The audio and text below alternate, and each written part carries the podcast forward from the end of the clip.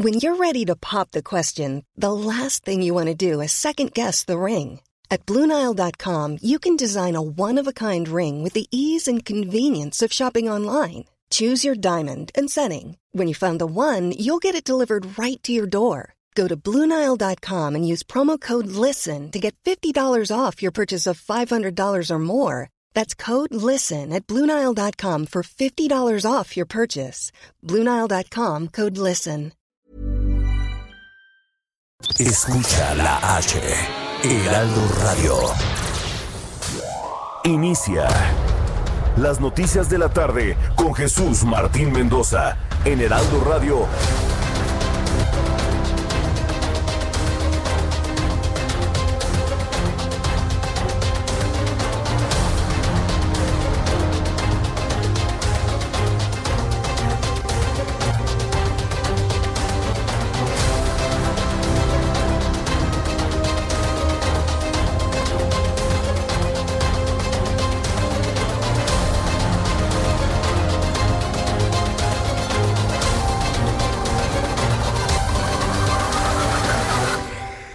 Las seis de la tarde en punto, tiempo del centro de la República Mexicana. Bienvenidos, muy buenas tardes. Iniciamos el Heraldo Radio de esta tarde del 1 de septiembre. Estamos iniciando nuevo mes. Estamos prácticamente entrando a la recta final del año 2020. Sí, porque cada vez que llega septiembre, pues hay que decirlo con toda claridad, cuando llega septiembre, pues empieza a terminar el año. Pues yo le invito para que le suba el volumen a su radio y conozca la información más importante que ha ocurrido en México y el mundo hasta este momento.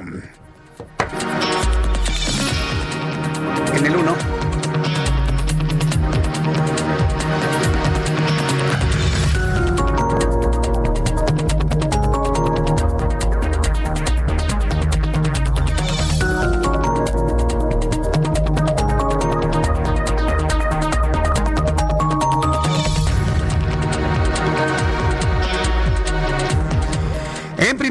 Informo que en su segundo informe de gobierno, bueno, en el mensaje político, ¿eh? porque el informe de gobierno se va a entregar por escrito en la Cámara de Diputados.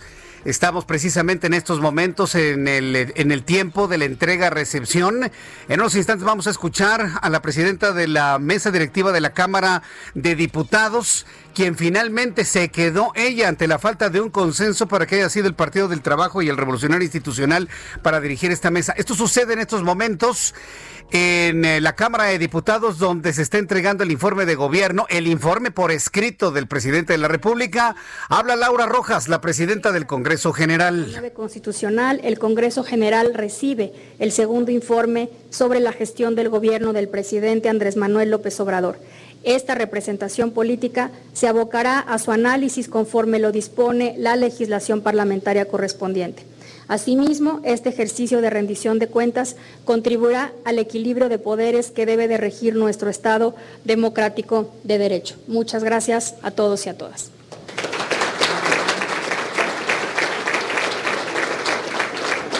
E, es el momento en el que, bueno, pues se va a entregar precisamente el, el informe de gobierno. Vamos a escuchar lo que está ocurriendo. Ha terminado ya, este, ha terminado ya esta transmisión especial del momento en el que ha sido entregado este documento a la Cámara de Diputados, que evidentemente nos va a llevar a lo que es la glosa del informe. Entonces, bueno, pues el, lo que vemos en estos momentos y le describo a través de estas imágenes Estamos observando ya a la secretaria de Gobernación, Olga Sánchez Cordero, entregar precisamente el legajo, el documento que contiene el estado que guarda la nación. Eh, para este año 2020. Hay que recordar que lo que sucedió en la mañana, lo que sucedió en la mañana fue el mensaje político de Andrés Manuel López Obrador, que también se convirtió en noticia, porque en realidad mucho, mucho de dónde, pues la verdad es que no. En realidad no hubo grandes anuncios. Vimos un, uh, un, Andrés Manuel López Obrador hablando de un país que él cree que existe y bueno, pues que todo está prácticamente en orden. Con pocos integrantes de la Cámara de Diputados, y eh, se entregó este documento hace unos instantes. Hay abrazos, hay comentarios, vemos ahí a Mario Delgado, precisamente todos con sus cubrebocas, todos con sus cubrebocas. Ya se lo puso precisamente la diputada Laura Rojas, quienes se encuentran en el salón de protocolo de la Cámara de Diputados. Les invito para que también nos estén sintonizando a través de nuestra plataforma de YouTube, Jesús Martín MX, en toda la República Mexicana, que es nuestra plataforma para poder escuchar, para poder leer algunos de sus comentarios, reacciones a lo que ha ocurrido el día de hoy. Se ha cumplido con el acto protocolario, ya fue el 1 de septiembre, completamente... Pues sin novedad podríamos decir, ya que en la mañana, pues el presidente de la República, Andrés Manuel López Obrador, en su mensaje político, dijo lo siguiente afirmó que ha cumplido con el 95 de 100 compromisos, es decir, con el 95% de los compromisos que hizo en su toma de protesta del 1 de diciembre de 2018.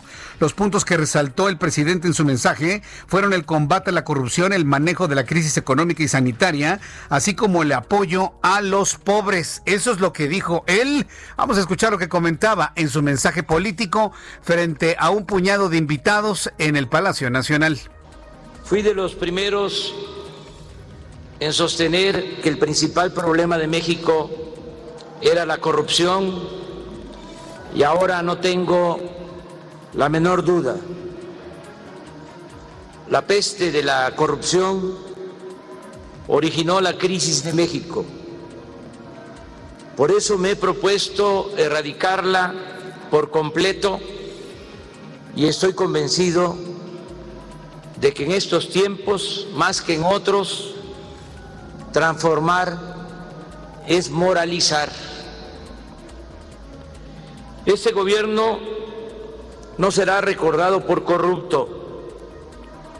Nuestro principal legado será purificar la vida pública de México. Y estamos avanzando. E, eso es lo que dice el presidente de la República. En una cosa coincido, sí, que la corrupción, yo que todos coincidimos, es una peste una peste que lo ha alcanzado inclusive a él. No olvidemos a su hermano, ¿eh? Y no olvidemos los financiamientos que todavía están investigando la unidad de, inteligencia financiera. Si va a hablar de corrupción, es una corrupción que lo ha alcanzado inclusive a él, Andrés Manuel López Obrador, y algunos integrantes de su equipo de trabajo, inclusive a su familia. Entonces hay que dejarlo también, también muy claro en cuanto a ese, ese comentario. Pero está, está usted de acuerdo, está usted de acuerdo en que es la corrupción el principal problema, la principal peste. Yo no estoy tan de acuerdo. ¿Sabe cuál desde mi punto de vista es la principal peste de este país? La mentira. Porque a través de la mentira se genera la corrupción. Y la mentira política, y la mentira social, la mentira empresarial, y la mentira familiar, y la mentira de todo tipo, de toda índole. Ese es el principal problema que tenemos. Y sí, pues que le quede el saco a quien le quede. ¿eh? Entonces, lo platicaremos. Es un asunto, si usted quiere, hasta ético, moral, filosófico que podemos platicar usted y yo en los próximos minutos aquí en el Heraldo Radio. En más de este resumen de noticias, este 1 de septiembre, que el, que el presidente de este país realizó su segundo informe de gobierno, el líder nacional del PAN, Marco Cortés, aseguró que México lleva dos años perdidos con la administración de López Obrador. Al ratito voy a platicar con Marco Cortés.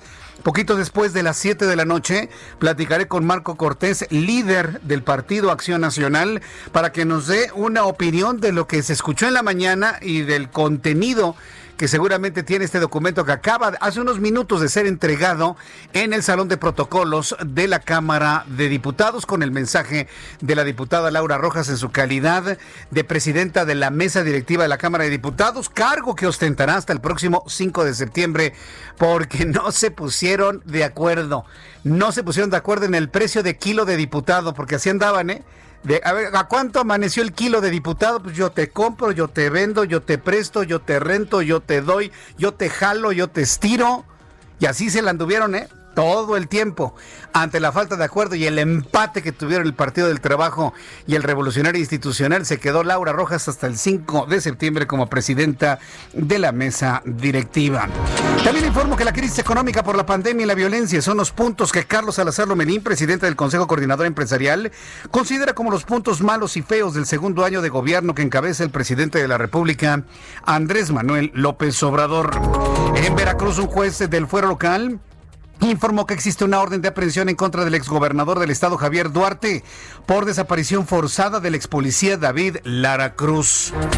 Juan Collado Moselo, que es abogado del expresidente Enrique Peña Nieto, compareció ante un juez de control del Centro de Justicia Penal adscrito al reclusorio norte para presentar una réplica sobre la acusación del presunto tráfico de influencias. Le tengo información de la capital de la República. La jefa de gobierno, Claudia Sheinbaum, envió al Congreso Capitalino su segundo informe de actividades al frente de la Ciudad de México, donde destaca la estrategia implementada para combatir la pandemia de coronavirus. Esto lo destacó hoy la jefa de gobierno también en el momento que envía por escrito su segundo informe de gobierno.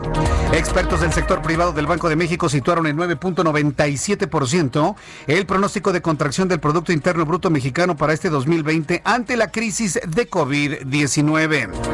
Y también informo que el presidente de los Estados Estados Unidos, Donald Trump, insultó al alcalde de Kenosha, el demócrata John Antanamian, antes de trasladarse a esa localidad del estado de Wisconsin, escenario de protestas y disturbios raciales después de que un hombre negro resultara herido por disparos de la corporación policíaca local.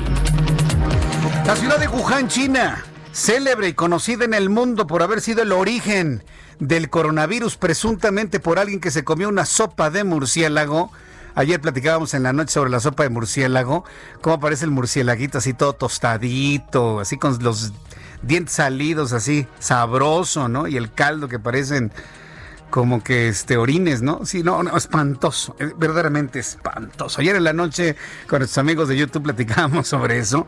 Bueno, la ciudad de Wuhan, que es, bueno, popular en el mundo por este tipo de alimentos extraños, y donde surgió el coronavirus, por fin reabrió colegios y jardines de niños luego de siete meses de contingencia. Mire, tendrán ese caldo horroroso, espantoso allá en Wuhan, China. Pero hay menos casos de contagios y menos muertos en Wuhan que los que hay en México, también debo decirle. Es decir, de ahí salió el virus, pero encontró caldos de cultivo mucho más... Eh, eh, sabrosos, mucho más eh, potentes en otras partes del mundo. Uno de esos lugares, Estados Unidos, otro lugar de esos, por supuesto, México. Le voy a platicar de esto un poco más adelante aquí en el Heraldo Radio. Ya están abiertas las escuelas en Wuhan. Y vamos con nuestros compañeros reporteros urbanos, periodistas especializados en información de ciudad, pero antes nuestros corresponsales en la República Mexicana nos informan. Ignacio Mendíbil desde Durango. Adelante, Ignacio. Muy buenas tardes.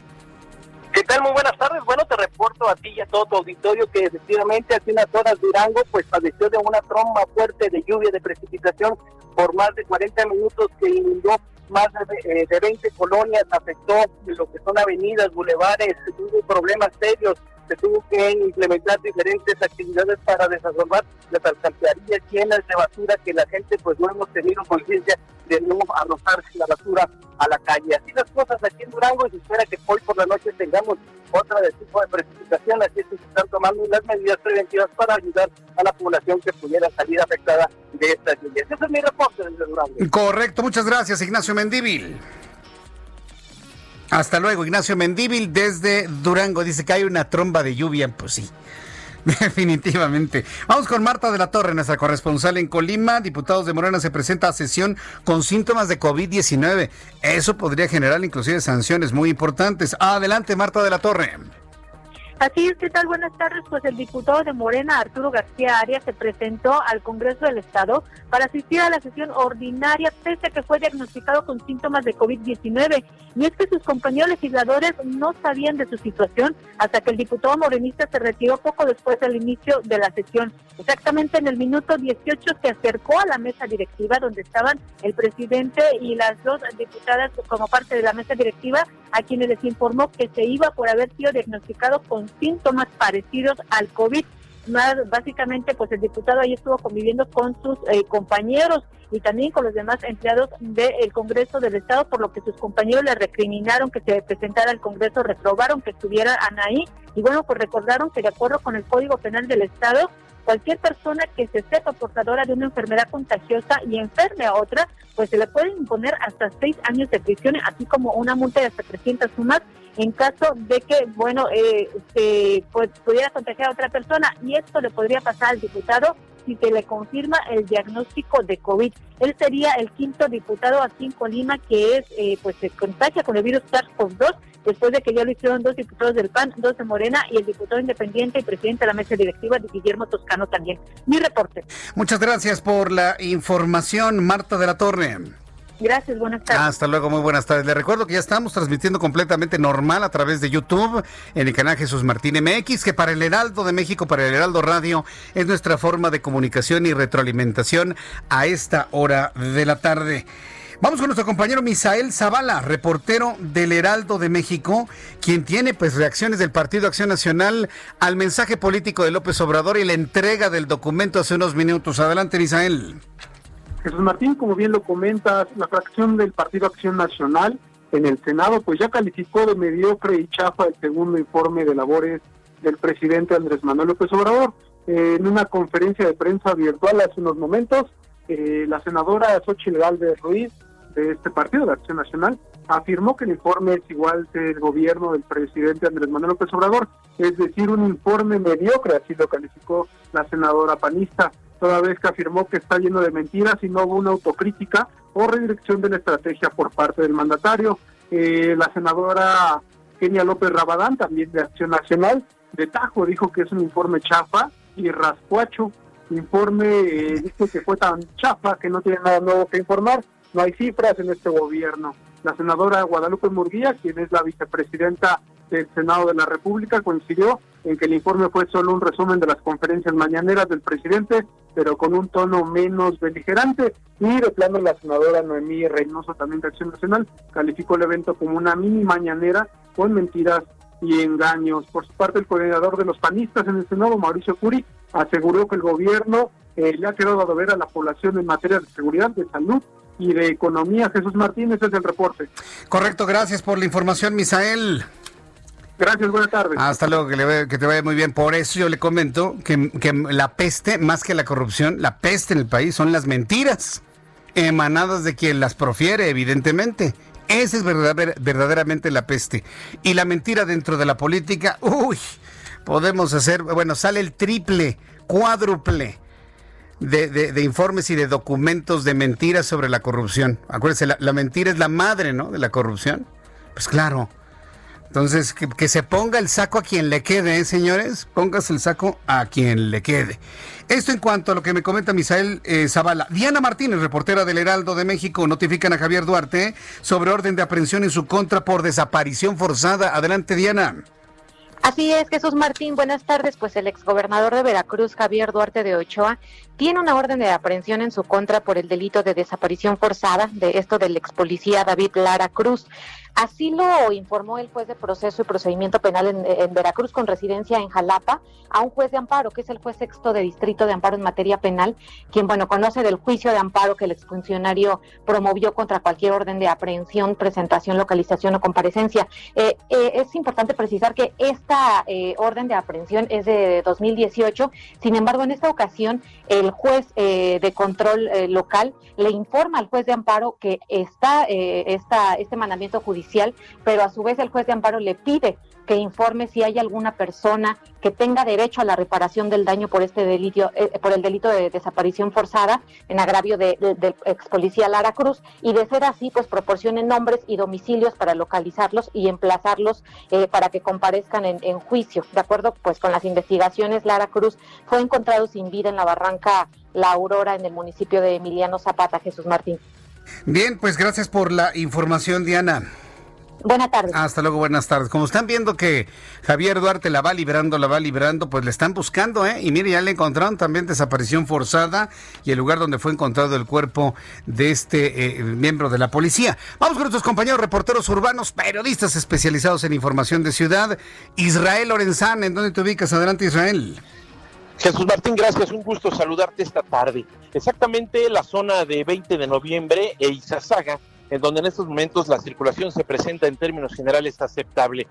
Algunos asentamientos para quien se desplaza hacia la zona del circuito Plaza de la Constitución. Hay que recordar que el día de ayer ya se retiró este plantón que se ubicaba a la altura de Pino Suárez y el circuito Plaza de la Constitución. Esto quiere decir que está libre la vialidad para nuestros amigos que van con dirección hacia República de Brasil, hacia la calle de Moneda. Aún así hay que manejar con mucho cuidado el zócalo capitalino. La plancha continúa con vallas metálicas para evitar que las personas transiten por este punto. Si nuestros amigos requieren de alguna alternativa, el ex central Lázaro Cárdenas puede ser una buena opción para incorporarse ese 5 de mayo o más adelante hacia la zona del eje 2 norte. Jesús Martín, información que te tengo. Muchas gracias por la información, Israel. Hasta luego. Hasta luego. Daniel Magaña, ¿en qué zona de la ciudad te encuentras? Adelante, Daniel. ¿Qué tal Jesús Martínez? Bueno, pues, de la zona de la central de Abasto y es que pues continúa la inseguridad dentro de este pues centro eh, pues de Abasto, uno de los más grandes del mundo, la pues la zona del andén U, local a 290A, en donde pues una mujer murió al recibir varios disparos de arma de fuego al oponerse a un asalto en esta zona de la central de Abasto, ya pues peritos de la Fiscalía eh, pues eh, de Justicia Capitalina han trasladado el cuerpo y bueno, pues también Policía de Investigación ha pues realizado las primeras indagatorias, obviamente los responsables pues no se tiene paradero, fueron solamente dos hombres que pues huyeron de esta zona, que ya también empiezan a retirarse Policía Auxiliar, que son los encargados de vigilar pues a los comerciantes y también a los locatarios, a los a las personas que a diario acuden a este centro de abasto pero bueno, pues de nueva cuenta esta situación lamentable en la zona de la central de Abasto, para quien utiliza la zona del eje 6 sur, el tramo de trabajadoras sociales, perímetro de la central de Abasto, realmente empiezan a generarse complicaciones en el entronque con la avenida Javier Rojo Gómez. El reporte, Jesús Martín. Tardes. Gracias, muy buenas tardes por la información a nuestro compañero Daniel Magaña. Gracias, Daniel. Y cuando el reloj marca las 6 de la tarde, el reloj marca las 6 de la tarde con 20 minutos, vamos a escuchar a Abraham Arriola, quien nos informa lo que sucedía un día como hoy, 1 de septiembre, en México, la historia y el mundo. Adelante, Abraham.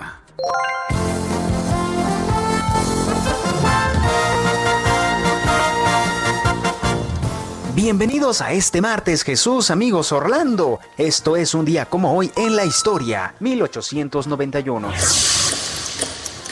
En Argentina, Juan Bucetich funda el primer laboratorio de identificación dactiloscópica. Sí, el rastreo por huellas digitales. ¿No es increíble? Hace más de 100 años. En el futuro, esta fecha se establece como el Día Mundial de la Dactiloscopía. 1897. En Boston, en Estados Unidos, se inaugura el metro es el primer ferrocarril subterráneo del continente americano, porque el primero fue en Londres. 1939 estalla la Segunda Guerra Mundial con la invasión de Alemania a Polonia. 1958, en Nueva York, Estados Unidos, comienza sus funciones la Organización Mundial de la Salud. 1962, la Organización de las Naciones Unidas anuncia que la población mundial ha alcanzado los 3 mil millones de habitantes. Y míranos ahora, casi triplicamos la cifra.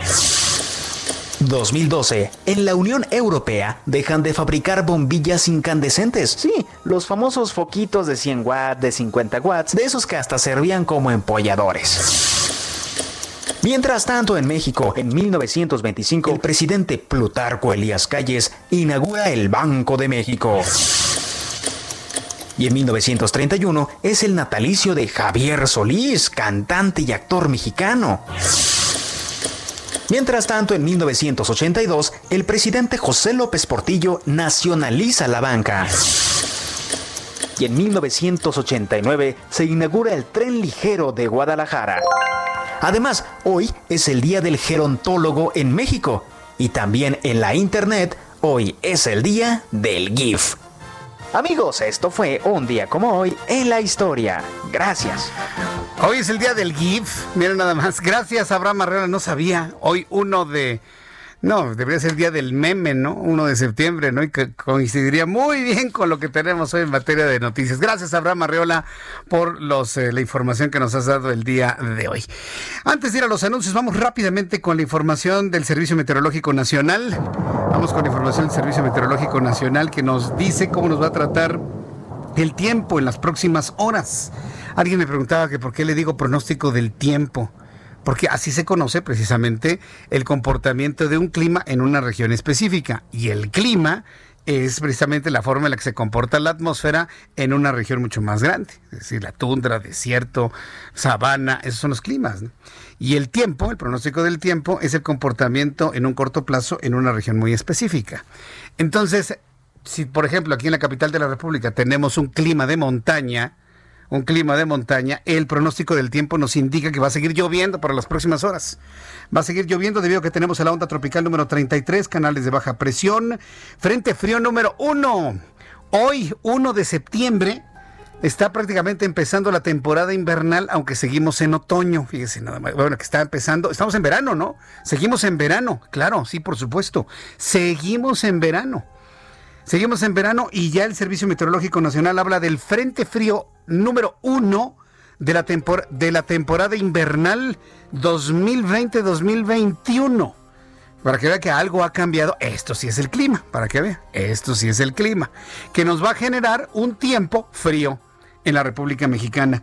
Lluvias intensas en Sonora, en Chihuahua, Sinaloa, 70 kilómetros y posibles torbellinos. Un sistema de norte en Coahuila y lluvias muy fuertes en Coahuila, Durango, Nayarit y Guanajuato. Pronóstico del tiempo para nuestros amigos en eh, Monterrey, Nuevo León. Habrá una temperatura máxima de 32 grados, una mínima de 24. En Guadalajara, Jalisco, una mínima de 17, una máxima de 29. Y aquí en la capital de la República, en este momento, 23 grados, la mínima 12 y la máxima para mañana 26 grados Celsius. Vamos a ir a los anuncios y regreso enseguida con los detalles de la información de todo lo que ha ocurrido en la Cámara de Diputados. Le invito para que me escriba a través de mi cuenta de Twitter, arroba Jesús Martín MX. Escuchas a Jesús Martín Mendoza con las noticias de la tarde por Heraldo Radio, una estación de Heraldo Media Group. Heraldo Radio. La HCL se comparte, se ve y ahora también se escucha.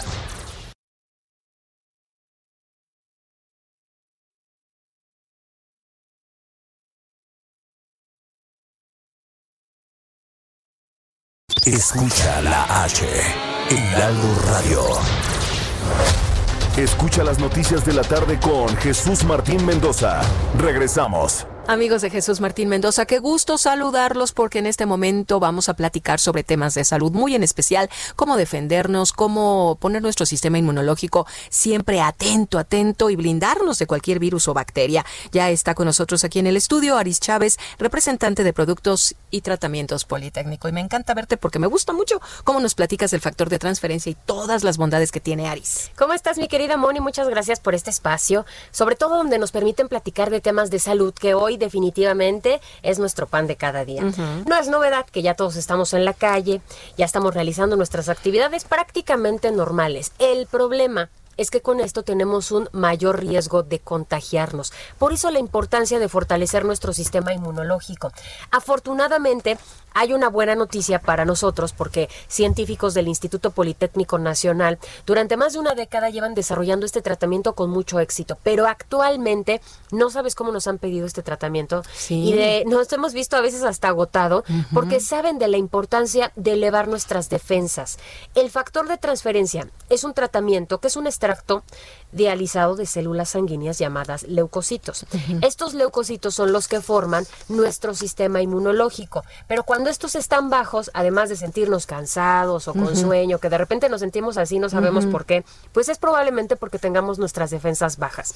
Cuando empezamos a administrar el factor de transferencia, durante la primera semana empezamos a administrar esas, esos leucocitos que nos hacen falta, hasta elevarnos un 470%. Este resultado ha sido Premio Nacional de Ciencias porque en lo que causa en el organismo tiene resultados extraordinarios. Primero, en la actualidad logramos blindar, como tú has dicho en otras ocasiones, crear una barrera protectora que vuelva mucho más difícil un contagio. Pero además de ayudarnos a prevenir estos contagios, nosotros hemos eh, administrado el factor de transferencia en diversos pacientes, sobre todo con enfermedades autoinmunes y crónico-degenerativas, porque van ligadas con nuestras defensas bajas. Tenemos pacientes con cáncer, diabetes, lupus, VIH, herpes zóster, artritis reumatoide, en alergias función extraordinario, en cualquier enfermedad respiratoria, incluyendo influenza, bronquitis y pulmonía. Y es que tomándolo regularmente logramos una mejoría de hasta un 90%. Eso era lo que te preguntaba el otro día y eso me parece excelente y extraordinario. ¿Qué promociones tienes el día de hoy? Hoy les tengo una promoción muy interesante para que usted pueda adquirirlo a un precio inmejorable. Puede tomarlo toda la familia. Tenemos pacientes bebés casi recién nacidos, personas de la tercera edad, no tiene efectos secundarios. Usted puede tomarlo de manera muy segura. Y si usted ya está en un tratamiento médico, puede combinarlo sin ningún problema. De hecho, así es la recomendación para que salga más rápido de ese cuadro clínico. La promoción especial que tenemos para todos ustedes son seis dosis a un precio de 1,800 pesos. Pero si es de las primeras personas en llamar, les vamos a regalar solo por hoy 12 tomas adicionales. En total, usted va a recibir 18 tomas al precio de 6. Y eso no es todo. En un paquete que armamos para todos ustedes, les vamos a incluir una careta de máxima protección que es transparente, una mascarilla N95 que tiene un grado hospitalario y un gel antibacterial aprobado por la FDA con 70% de alcohol. Todo esto, si usted marca al 55 56 49 44 44. Vamos a repetirlo lento. 55 56 49 44 44. Son pocos paquetes, se nos agotan, así que sea de las primeras personas en comunicarse. Claro que sí, y aprobar el factor de transferencia puede compartirlo o para usted mismo, así es que marcarse lleva 18 tomas por el precio de 6 dosis. Gracias, Aris. Gracias a ti.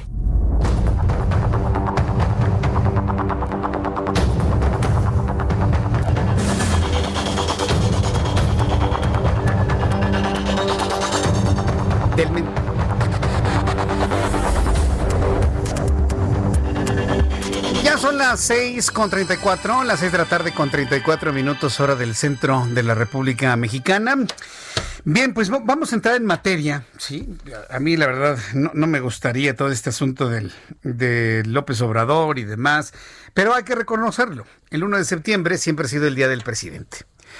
Y desde que este señor llegó a la presidencia de la República, apoyado de 30 millones de ciudadanos mexicanos que, emitieron su voto el pasado año 2018, ¿sí? desde entonces, el desde el momento en que él llegó a la, a la presidencia, pues ha regresado el Día del Presidente. ¿Qué hacían los anteriores presidentes? Felipe Calderón, bueno, el anterior, fíjese, hasta se nos olvida Enrique Peña Nieto. Enrique Peña Nieto, Felipe Calderón, Vicente Fox, daban un mensaje político al día siguiente, el día 2 de septiembre, después de que se hicieron todas las modificaciones para que el presidente no pisara el Congreso, porque prácticamente estaba como apestado, porque ya no que, porque la oposición que hoy es gobierno ya no querían al presidente de la República. Desde entonces se hace así. Pero desde que llegó este señor, Andrés Manuel López Obrador, se hace la lectura del mensaje político el mismo día.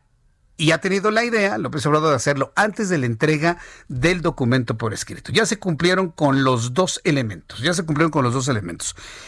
El que no está escrito, el que se hace por costumbre, el de dar un mensaje político, porque no está en la constitución que el presidente hable, lo único que está establecido es la entrega por escrito del estado que guarda la nación para que de ese documento surja la glosa del informe y se pueda ya de revisar tema por tema de manera pormenorizada lo que ha ocurrido en nuestro país.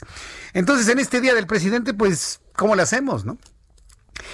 ¿Qué es lo que más llamó la atención del mensaje político de Andrés Manuel López Obrador de esta mañana, poquito después de las 9 de la mañana? ¿Sabe qué fue lo que llamó la atención? Que prácticamente no dijo nada. Eso es lo que ha llamado poderosamente la atención. Lo demás son buenos deseos, habló de la corrupción, habló de que nunca van a poder calificar su gobierno de corrupto. Yo creo que tiene que mejor esperarse, no nada más le van a encontrar casos de corrupción al gobierno de López Obrador. Yo ya se lo he platicado, lo van a llamar, va a haber fuerzas políticas y ciudadanas que van a pedir un juicio político contra él sobre todo por el asunto del manejo de la pandemia, más lo que se le acumula a lo largo de todos los años. Pero dejemos que sea nuestro compañero Paris Salazar, reportero periodista del Heraldo Media Group, quien estuvo muy atento del mensaje político leído esta mañana por el presidente de la República. Adelante, Paris. Buenas tardes, Jesús Martín, amigas, amigos del Heraldo de México. Así es, y es que esta mañana en Palacio Nacional, entre medidas sanitarias y de sana distancia, el presidente López Obrador ofreció un mensaje con motivo de su segundo informe de gobierno.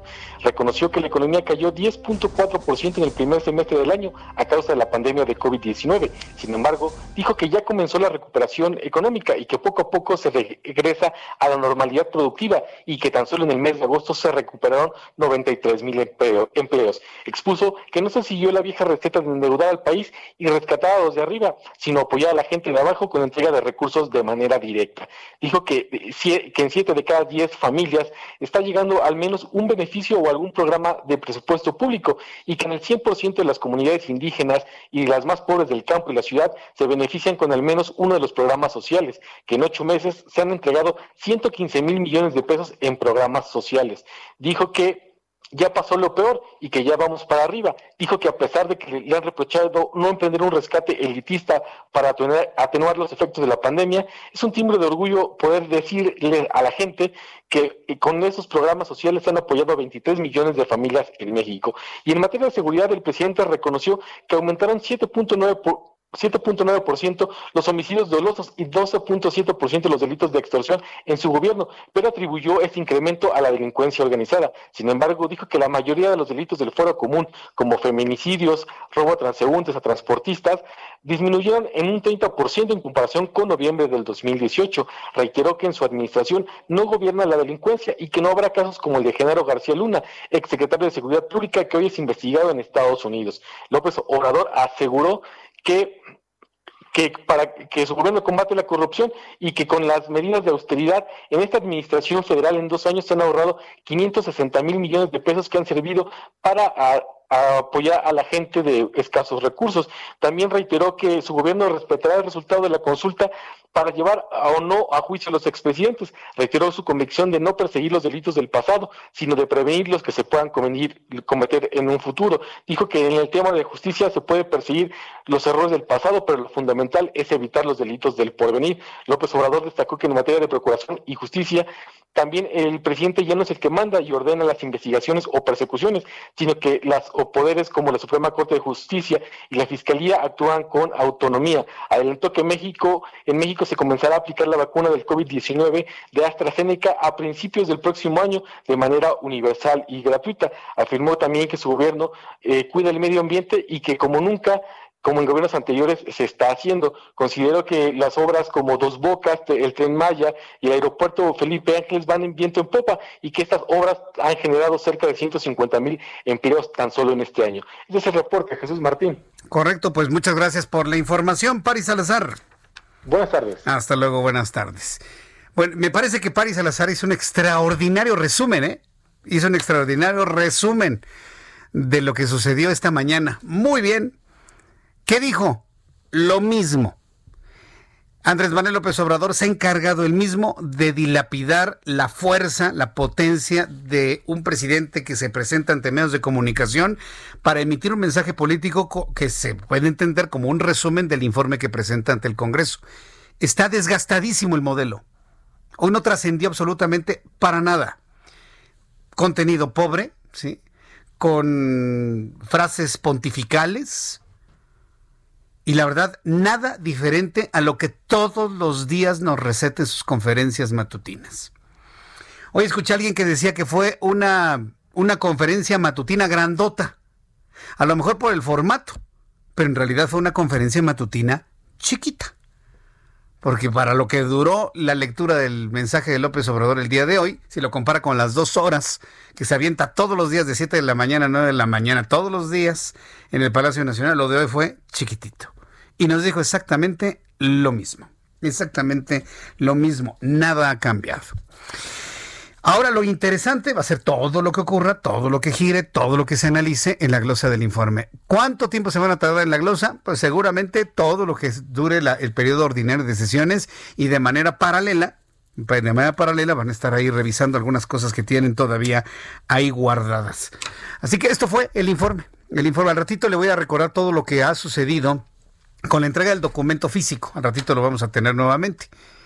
Entonces, eh, antes de, saludar a Juan Musi, que por cierto ya lo tengo en la línea telefónica, que por cierto también nos va a dar algún comentario de lo que le pareció este mensaje político, antes quiero recordarle que el día de hoy, 1 de septiembre, estamos inaugurando tres emisoras más del Heraldo Radio en la República Mexicana. Así que como ningún medio de comunicación, mientras otros se hacen chiquitos, mientras otros prácticamente desaparecen, mientras otros grupos apagan estaciones, mientras otros se hacen más pequeñitos, Heraldo Media Group crece. Y hoy estamos sumando tres emisoras más a nuestra gran lista de emisoras en la República Mexicana. El Heraldo Media Group, vamos a ser la primera emisora de radio con una cadena verdaderamente nacional. Lo que usted escuche en la Ciudad de México lo va a escuchar usted en Cancún, lo escucha en Villahermosa, lo escucha en Monterrey, lo escucha en Guadalajara, lo escucha en Tijuana, lo escucha a partir del día de hoy en Hermosillo, Sonora a través del 93.1 de FM. Bienvenidos amigos de Hermosillo Sonora que nos sintonizan esta tarde a través del 93.1 de FM. Si usted nos está escuchando por curiosidad porque llegó a la sintonía, bueno, ¿quién está hablando en este momento? ¿Qué es esta estación de radio? Se llama Heraldo Radio. 93.1 de FM en Hermosillo, Sonora. Estamos inaugurando nuestra emisora en Tepic, Nayarit a través del 96.1 de FM. Saludos amigos en Tepic Nayarit y aquí en especial yo le quiero enviar un caluroso saludo. Seguramente usted que me sigue hace muchos años se va a acordar de él.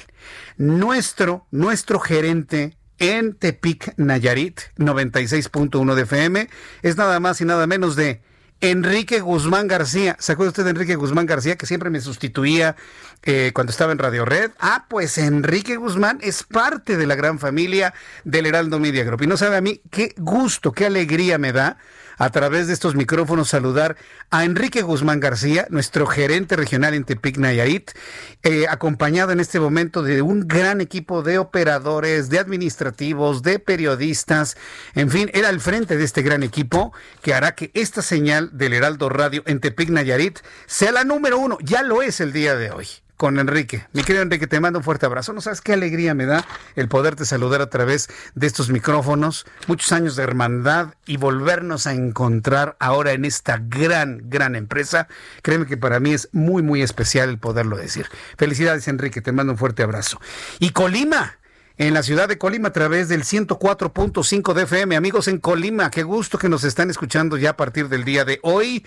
Sepa usted que a esta hora de la tarde toda la información importante de México, del mundo y también tenemos información financiera que en Colima van a poder escuchar con todo detalle. Y para muestra, pues vamos directamente con Juan Mossi, nuestro analista financiero aquí en el Heraldo Radio. Mi querido Juan, me da mucho gusto saludarte. Bienvenido al Heraldo Radio, ahora ya más grandes en una cadena mucho más grande a partir del día de hoy. Querido Jesús Martín, pues qué gusto, qué gusto saludarte, qué gusto escuchar esto. Buenas nuevas. Como bien dices tú, pues lo que suele pasar cuando se toca fondo, cuando hay crisis tan profundas y tan dolorosas como lo ha sido la pandemia, no solo en México, pero en el mundo, pues los negocios eh, o salen fortalecidos, crecen y aprovechan ese momento, porque además también todo depende de cómo te agarre en ese momento la crisis, ¿no? Muchas veces eh, eh, no es culpa del empresario o de los empresarios, también las circunstancias del país, pero en este caso el Heraldo pues ha capitalizado bien esta crisis, ha aprovechado para crecer, mientras otros, como tú dices, se tienen que reducir, salir, cerrar, pues hay otros que pueden aprovechar y capitalizar este momento y eso me da muchísimo gusto escucharlo, así que felicidades. Muchas gracias. Pues eres responsable en gran medida de ese crecimiento. Y, y tú eres parte ya también de esta gran familia, de este gran grupo de amigos que todas las tardes, todas las semanas, pues te escuchamos siempre con mucha atención, mi, querido Juan. Y bueno, pues pregunta obligada, ¿no? ¿Cómo, cómo viste el mensaje político del presidente esta mañana en cuanto a lo económico financiero? Pues mira, te voy a decir la verdad. Eh, honestamente encuentro muy poquito que comentar eh, con respecto a mercados, economía y finanzas, porque realmente es totalmente intrascendente el informe, el mensaje político, más bien como tú le llamas. Eh, hoy creo que los temas son dos, los temas centrales, y básicamente se ha estado buscando cómo desviar la atención de esos temas que sí tienen eco, que sí tienen importancia y relevancia en materia económica y financiera, y que es la crisis sanitaria, por un lado, y por otro lado la crisis económica. Y la verdad es que muy poquito de esto, eh, yo creo que fue un mensaje político, como tú bien lo llamas, en la que me quedo muy preocupado como siempre porque pues se habla de otra realidad, se habla de otro México, eh, se habla de que pues se tiene un momento en, clave en el que ahora se puede aprovechar y de aquí vamos para adelante. Y pues yo te voy a decir la verdad, yo estoy muy preocupado porque yo estaría más tranquilo de oír a mi presidente igual de preocupado que la mayoría de nosotros por ver cómo salir de esta, por expresarme una realidad, por estar todos en el mismo barco. Y no, no quiero oír a mi presidente que, que me consuele o que me diga otra historia que no me haga sentir tan mal, prefiero oírlo preocupado y ocupado en la realidad que estamos viviendo, que es dolorosa, que es fuerte, y, y, sí quisiera decirte que pues la cosa en México evidentemente no, no pinta bien. Mira, te voy a hablar con, con hechos, ¿no? Eh, y, y, déjame nada más contestarte de nuevo contundente. Eh, para efectos de economía, finanzas, negocio y repercusión en mercados, el mensaje fue completamente intrascendente por lo que ya te platiqué. Eh, ¿qué, te quiero compartir de hechos y de información eh, objetiva? Salen los indicadores de manufactura y de servicios en el mundo. Hoy se publica el PMI manufacturero y el PMI de servicios, por ejemplo, en países como Alemania, Italia, el Reino Unido. Eh, se publicó también en Estados Unidos. Cuando estos indicadores salen arriba de 50 puntos, Jesús Martín, eso denota que hay expansión, que las cosas están mejorando.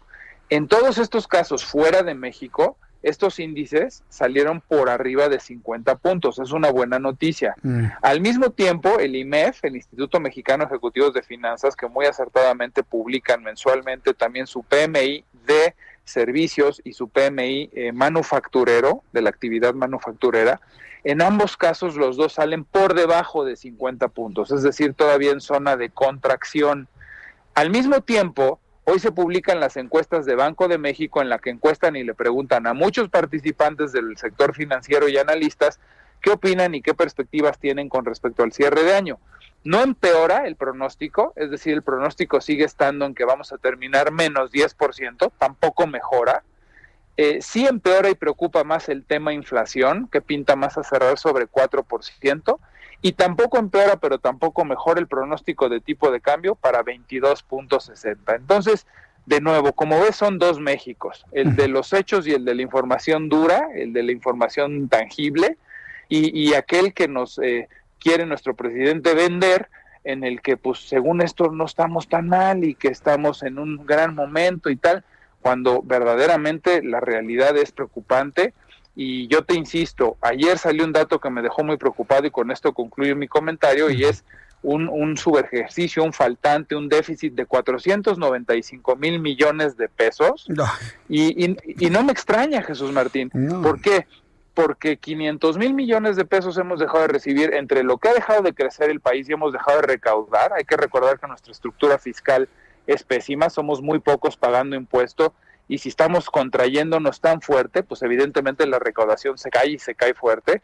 Y dos, los ingresos que podemos recibir por petróleo, está muy amolado el precio del petróleo a nivel internacional, eso no es culpa ni del gobierno ni de nadie aquí, pero a nivel internacional la demanda está floja todavía y estamos recibiendo mucho menos por barril y encima la cancelación de la reforma energética que nos prohíbe o nos deja de permitir recibir eh, inversión extranjera para tener mayor extracción y con ello mayores ingresos.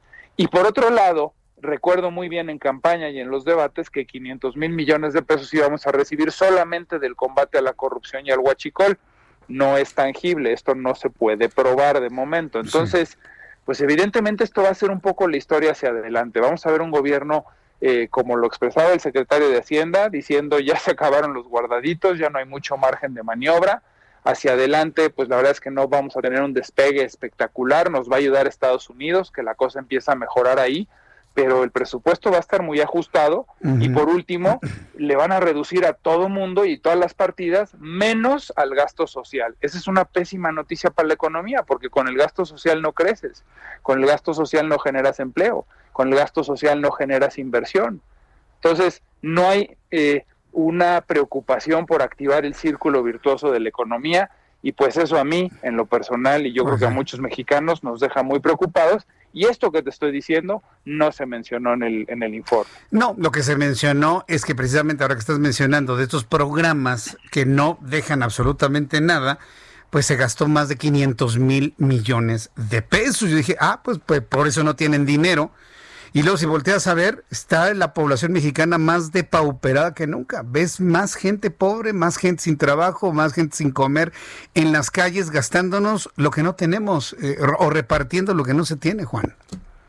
Así es, así es. Pero es, es tan eh, importante las partidas y las asignaciones eh, al gasto social y a las dádivas y a todos estos programas que pues mucha gente que está recibiendo dinero evidentemente todavía no lo pueden palpar como si lo palpa mucha gente de la clase trabajadora formal e informal y por eso es que no vemos caer fuertemente tampoco la popularidad y claramente aquí hay la intención de mantener esta popularidad hasta el año entrante porque hay elecciones, ¿no?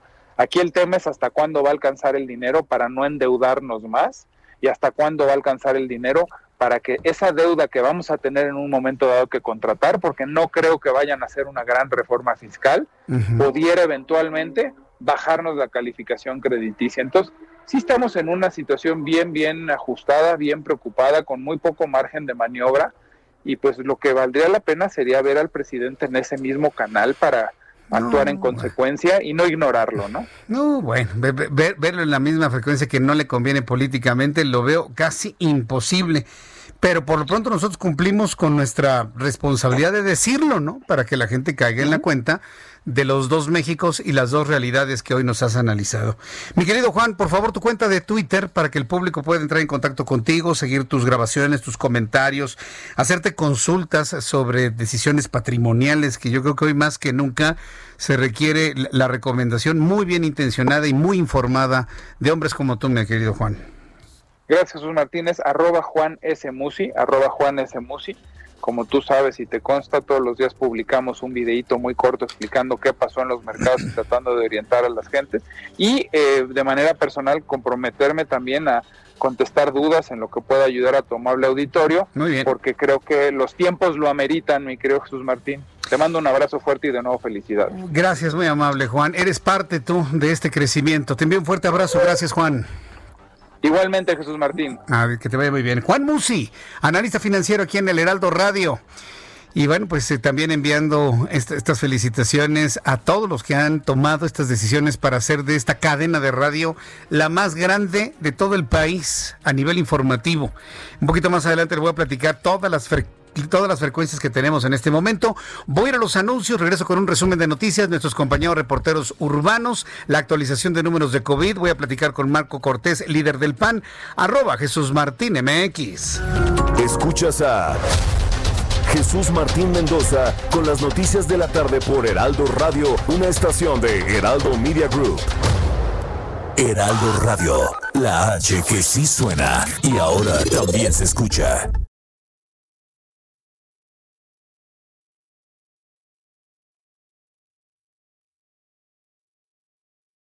Heraldo Radio. La HCL se comparte, se ve y ahora también se escucha. Escucha las noticias de la tarde con Jesús Martín Mendoza. Regresamos.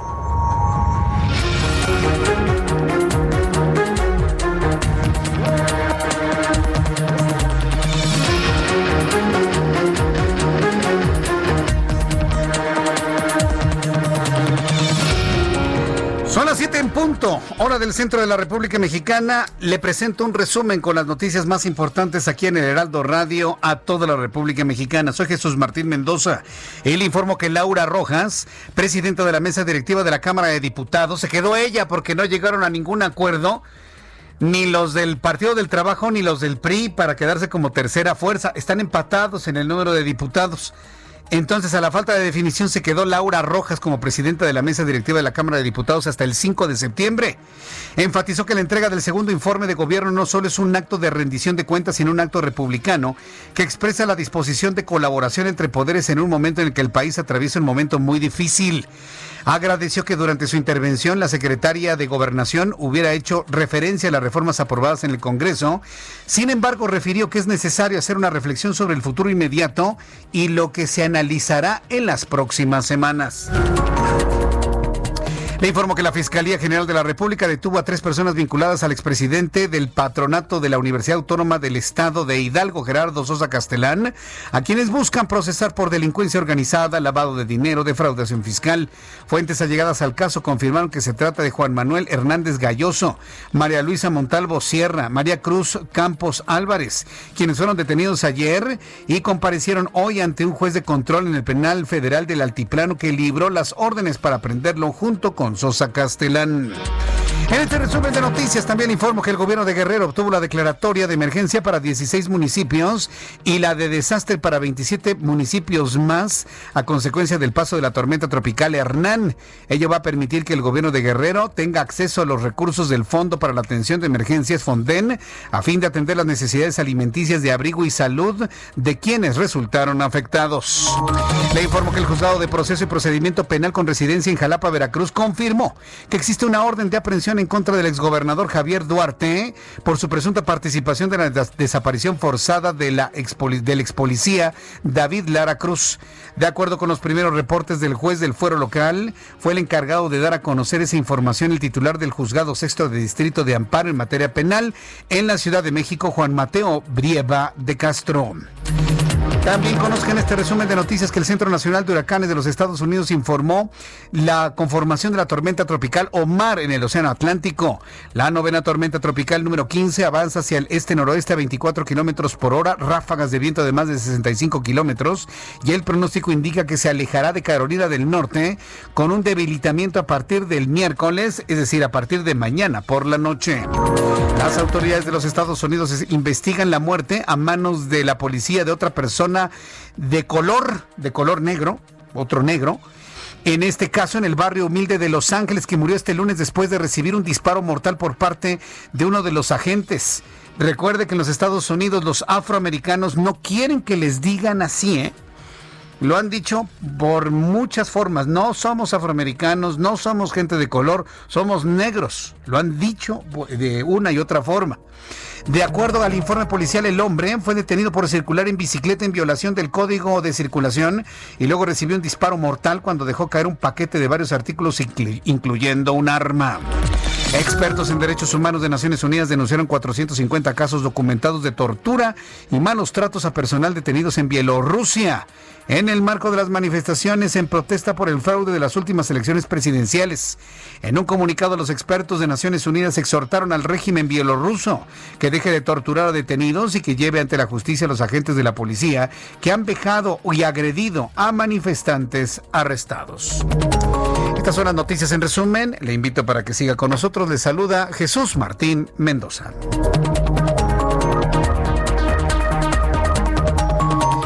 Son las 7 con 5, las 19 horas con 5 minutos, hora del centro de la República Mexicana. Saludo a nuestros compañeros reporteros urbanos, periodistas especializados en información de ciudad. Daniel Magaña, ¿dónde te ubicas? Adelante, Daniel, muy buenas tardes. ¿Qué tal, Jesús Martín? Eh, muy buenas tardes. Ahora nos encontramos pues circulando en la zona del eje 3 Oriente, la zona pues en este tramo de Avenida 5, cerca de la calzada Ermita. Fíjate que bueno, ya se han iniciado estas pruebas dinámicas del Metrobús que transitará en este eje troncal metropolitano, pero todavía pues hay que habituarse, sobre todo las personas que a diario, los automovilistas que a diario utilizan este eje vial, para, bueno, pues ya están prohibidas prácticamente las vueltas a la izquierda a lo largo de todo este eje vial para quien se desplaza hacia la zona un poco más adelante del eje 4, del eje 5, o bien para incorporarse hacia la zona del circuito interior del tramo de Río Churubusco. Esta última vialidad, bueno, pues con un avance constante, sin complicaciones y se incorpora en dirección hacia Boulevard Puerta Aéreo. El reporte Jesús Martín. Muy buenas tardes. Gracias, muy buenas tardes, Daniel Magaña.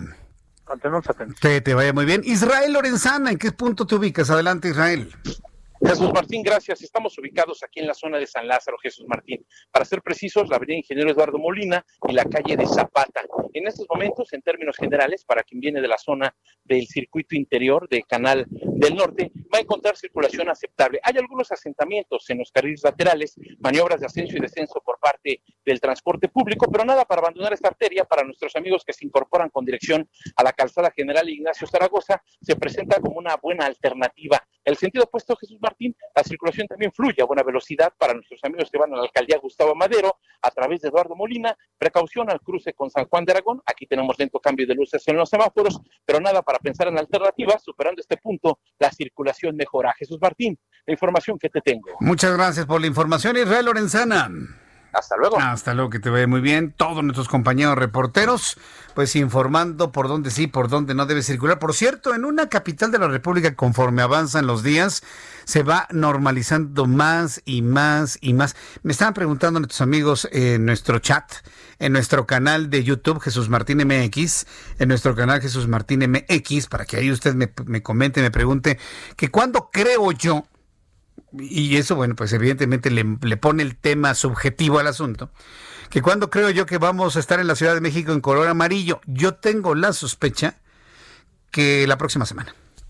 Yo tengo la sospecha que la próxima semana vamos, vamos a entrar en color amarillo. Hay que recordar que esto lo informa la jefa de gobierno el jueves o el viernes pero lo más seguro es que la próxima semana ya posiblemente estemos en amarillo, sobre todo porque han ido bajando los números de, de contagiados. Usted y yo sabemos que es por menos pruebas. ¿eh? Ha bajado el número de, personas fallecidas. Usted sabe por ese, porque es el flujo de información que llega de los estados hasta acá.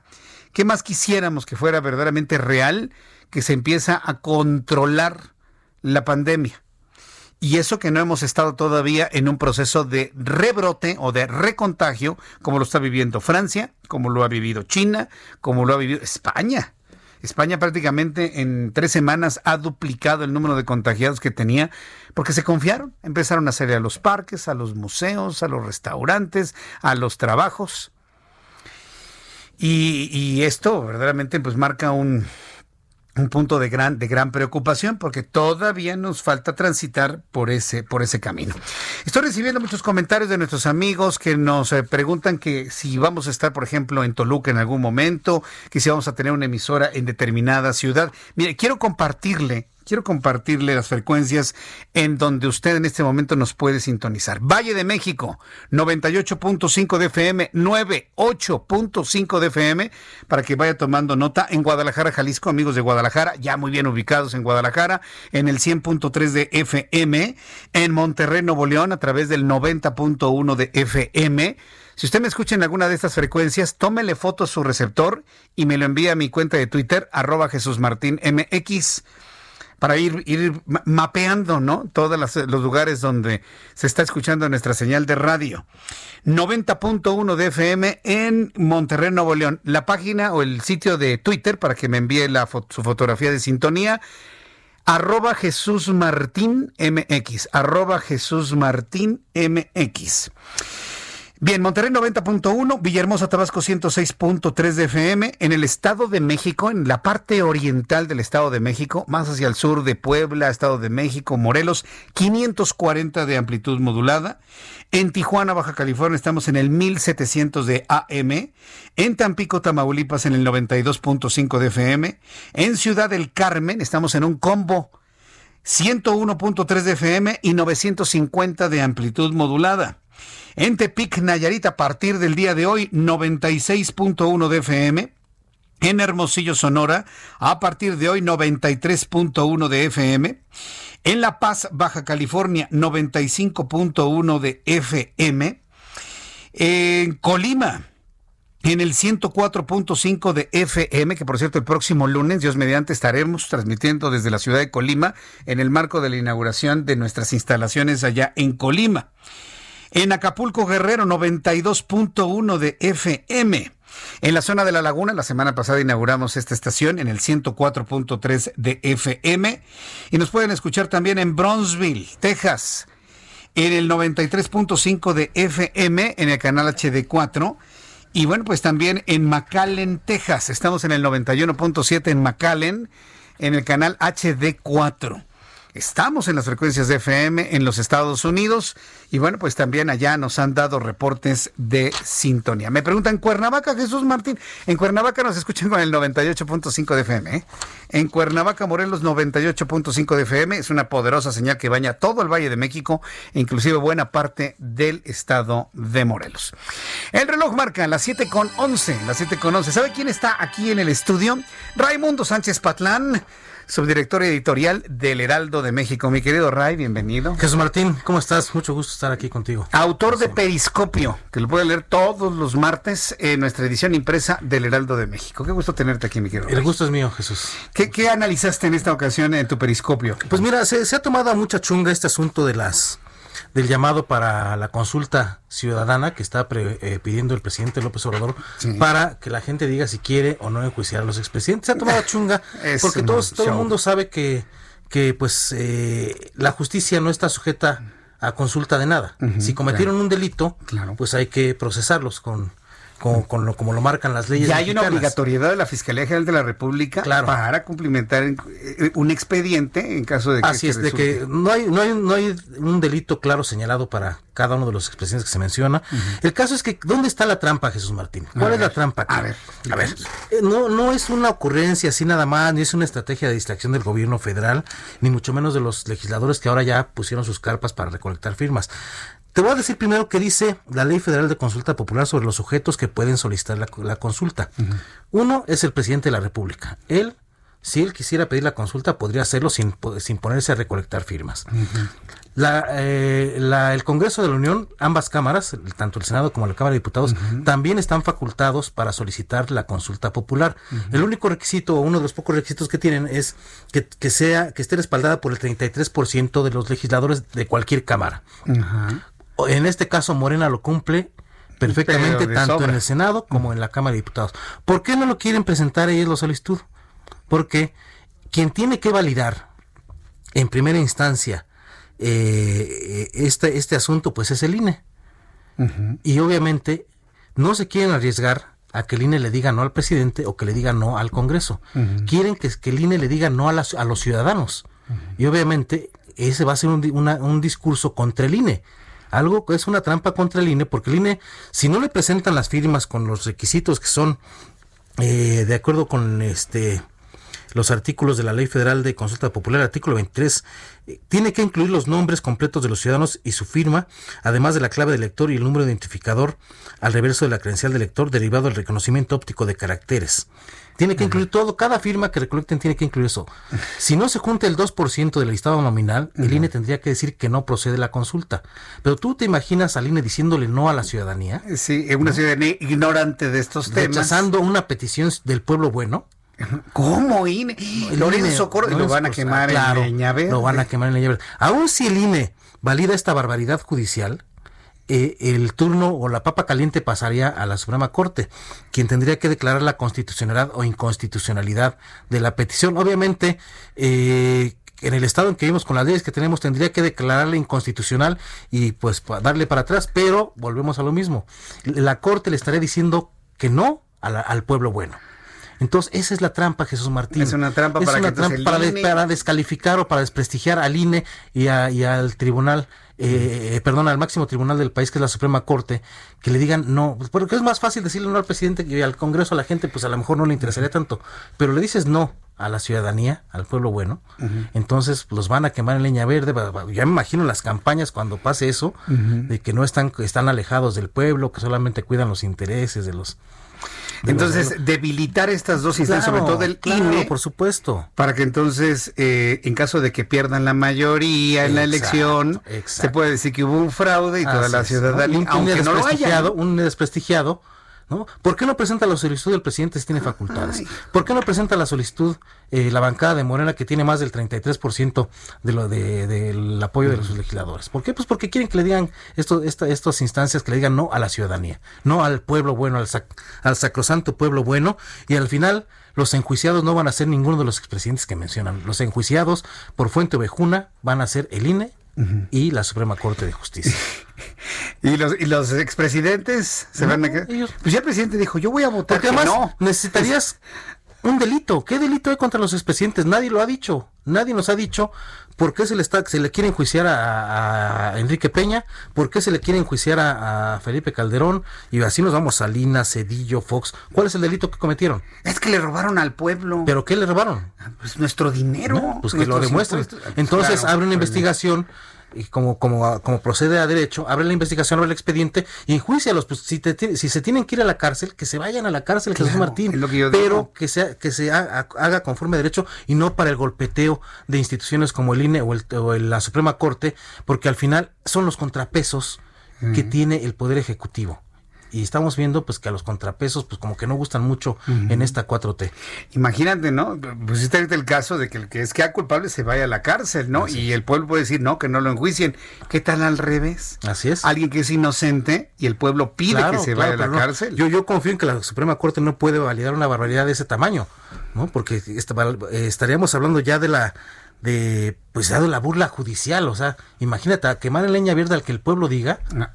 Es burla o es una profunda ignorancia no, de quien lo propone? yo creo que es una profunda perversidad. Qué barbaridad. Yo creo que no es ni ignorancia, es una perversidad. Una perversidad, porque por eso mandan a los ciudadanos eh, por delante, es de carne de cañón los ciudadanos. No la pide el Ejecutivo, la consulta no la piden los legisladores, que, ah, la, pida, que la pide el pueblo, carne de cañón. Y, el al que le vas a decir que no, es al pueblo, al que vas a rechazar la solicitud del pueblo, no de, no, no la solicitud del presidente, no la solicitud de los legisladores, aunque están facultados y pueden hacerlo, ah, eh, no, lo, no lo quieren hacer por eso mismo, para que le rechacen la solicitud a la, ciudadanía. ¿Qué alternativas como ciudadanos tenemos, Ray, en, el análisis que has hecho de las cosas? ¿Qué, no participar en este tipo de firmas no participar. Pero viste lo que pasó cuando López Obrador, jefa de gobierno de la Ciudad de México, decidía en su encuesta cinco mil personas en una ciudad de millones. No participar, no participemos en eso. De todas maneras, no participemos. El resultado es. digo, eh, es muy fácil decir no participar porque se, vamos a ver que sí va a seguir participando la gente. Ajá. Pero eh, entre más conciencia tomemos de que eh, pues es un uso faccioso de la, de, la, de la ciudadanía y del llamado pueblo bueno, pues vamos a dejar de, participar en este tipo de ejercicios y exigir que se cumpla la ley. Si los señores expresidentes cometieron un delito, procesenlos y si ameritan ir a la cárcel, llévenlos a la cárcel. Para eso está la Fiscalía General de la República y para eso están los juzgados y los tribunales. No necesitan preguntarme a mí si, si quiero o no quiero que se vayan a la cárcel. Si cometieron un delito, tienen que irse a la cárcel. Imagínate que yo ahorita te, te robe tu celular aquí y se haga una consulta para si, para que la gente opine si quieren que yo me vaya a la cárcel. Yo tengo que ir a la cárcel, compadre. Sí, no, pues allá en la redacción van a votar que no. Si cometo, claro, si cometo un delito tengo que ir a la cárcel. No está sujeto a consulta ni a, eh, ni a, capricho de los ciudadanos. La ley es la ley. La ley es la ley. Y solamente así vamos a construir un Estado de Derecho. Ojo, porque si dejan pasar esto, eh, vienen las elecciones de Estados Unidos y si va como va a ganar Biden como están ahorita las elecciones 13 puntos arriba, esos son muy rigurosos de, la aplicación de la ley. Y si ven que su vecino está haciendo este tipo de cosas, imagina, tenemos un TME que entró en vigor, no, no conviene para por, nada. Por eso yo les digo que conviene que gane Trump, pero no me hacen caso, para que se haga también de la vista gorda con muchas cosas aquí. Pero es, es, una, es una consulta de doble filo, ¿eh? Sí, es un veneno, un, veneno completo para el INE y para la Suprema Corte. Lo tomaron a chunga, pero no es chunga, ojo, ¿eh? Voy, a buscar a consejeros electorales del INE. Hay, que buscarlos para preguntarles si ya se dieron cuenta de esa trampa. Precisamente para poder desactivar de alguna manera esta intentona que busca el, el presidente de la República con su idea de que el pueblo decida si hay si se juzga o, no. además, ¿te imaginas cuántos recursos se gastan en esta consulta? No, hombre, olvídate. Es más fácil que la presente el Ejecutivo o que la presenten los diputados de Morena o senadores de Morena. Es más barato, Es más barato que la presente. Es austero. El 33% de los legisladores de Morena de, perdón, de la Cámara de Diputados, que Morena los cumple perfectamente y ya. No hacen, no pagan mesas, no pagan gente recolectando firmas. Muy bien, Ray. es fácil. Oye, no puedo dejar de preguntarte tu opinión del mensaje político de esta mañana del presidente. ¿Qué te pareció? ¿Qué, encontraste de eh, novedoso a diferencia de las conferencias matutinas? Pues la verdad es que, que no me pareció nada novedoso. Me pareció incluso, este, vi como ya una repetición ya que hasta al mismo presidente yo creo que le está aburriendo repetir tantas está desgastado está, es un discurso pero por el discurso no no no encontró más frase célebre que aquella de que eh, tenemos el mejor gobierno en el peor de los momentos fue la frase más célebre que se aventó antes recordarás hasta la toma de protesta cuántas frases célebres se aventó frases eh, contundentes que que se quedaron en la memoria política. Hoy pues, ya no, encontró nada. Yo no encontré nada. Eh, omitió muchas cosas, omitió a las mujeres, por ejemplo. No hay mujeres en el informe. Eh, habló del COVID un buen rato, pero no mencionó los muertos del, COVID. Habló de, de que están eh, mejorando la seguridad, pero no mencionó los 60 mil muertos que hay de la violencia en México. Todos fueron omisiones que, que fue dejando el presidente. No mencionó los 12 millones de, de, pobres, por ejemplo. Entonces, es un país que, que, que vive en la, en la, pues en el imaginario de Morena y la 4T, pero no en, el, no en la realidad de los mexicanos. Raimundo, muchas gracias por tu análisis del día de hoy. Lo pueden leer, el periscopio del día de hoy, página 10 del Heraldo de México, la edición de hoy, o bien en la página web www.heraldodemexico.com.mx para poder volver a leer esto que nos ha compartido Raimundo Sánchez Patrón. Muchas gracias, gracias Rey. Gracias. Raimundo Sánchez Patlán, subdirector editorial del Heraldo de México. Todos los martes lo puede escuchar aquí en el Heraldo Radio y todos los martes le invito para que lea su columna Periscopio. Son en este momento las 7.21, las 7.21. En la línea telefónica, Mario Velázquez, consejero presidente del Instituto Electoral de la Ciudad de México. Al ratito. Lo, vamos a tener al ratito. Ah, sí. ¿Sabe por qué? Este, gracias, me quiero registrarme muy bien. Porque me estoy acercando al corte comercial y si me acerco al corte comercial, entonces lo, voy a partir en dos y pues no, no, no, no es la idea. ¿Qué le pareció lo que nos ha compartido Raimundo Sánchez Patlán? Le voy a confesar algo, yo no lo había visto así. Yo estuve leyendo algunos análisis de, de esta petición de, del juicio en, contra de los expresidentes. Y hay algunos juristas que lo que les preocupa es el que no se cumpla con la obligatoriedad de la Fiscalía General de la República para consignar un expediente. O sea, el expediente se tiene que consignar y listo. No hay, no hay vuelta de hoja. Esto no está sujeto a ningún tipo de negociación o algún tipo de voluntad.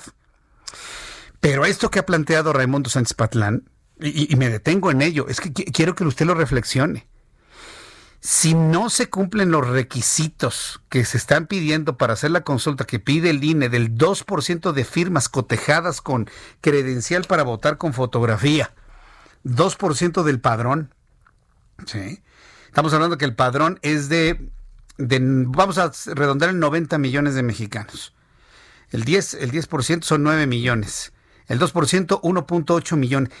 Si no se logra tener la firma de 1.8 millones de mexicanos en el padrón con todo y credencial para votar, el INE dice que no. Y si el INE dice no, no es legal la consulta, inmediatamente gente como por ejemplo la que se encuentra en mi, en mi chat, se van a ir contra el INE y lo van a debilitar. ¿Con qué objeto? De que si la oposición logra remontar, logra remontar y quitarle la mayoría a Morena, entonces un INE, debilitado va a caer en el cuestionamiento de un sector de la población de que se hizo un fraude. Fíjese nada más. Le pregunto a Raimundo, ¿es ignorancia? No, no es ignorancia, Jesús Martín, es perversidad. ¿En dónde nos metimos, señores? ¿En dónde nos metimos como país? Son las 7.24, las 7.24 hora del centro de la República Mexicana. En unos instantes vamos a ir a los, a los mensajes comerciales. Le digo, mire, sobre el asunto de del COVID-19 prácticamente no le entró en el mensaje político, no se mencionaron los muertos, pero no se preocupe, una vez que regresemos de los anuncios y que tengamos algunas entrevistas que tengo para usted, le voy a compartir la actualización de números de COVID, personas contagiadas, mexicanos contagiados, mexicanos fallecidos, índice de letalidad en cuanto a esta información fluya. Y por supuesto usted la conocerá aquí en el Heraldo Radio, que por cierto, le puedo adelantar, ¿eh? Le puedo adelantar, ya tengo un principio de actualización. 827 mexicanos muertos más el día de hoy. Hoy 1 de septiembre. Ya venía entre 200, 300, 400. Bueno, hoy súmele a la lista de fallecidos 827 mexicanos más. Regreso con esto después de los anuncios. Escríbeme a través de mi cuenta de Twitter, arroba Jesús Martín MX. Escuchas a... Jesús Martín Mendoza con las noticias de la tarde por Heraldo Radio, una estación de Heraldo Media Group. Heraldo Radio, la HCL se comparte, se ve y ahora también se escucha.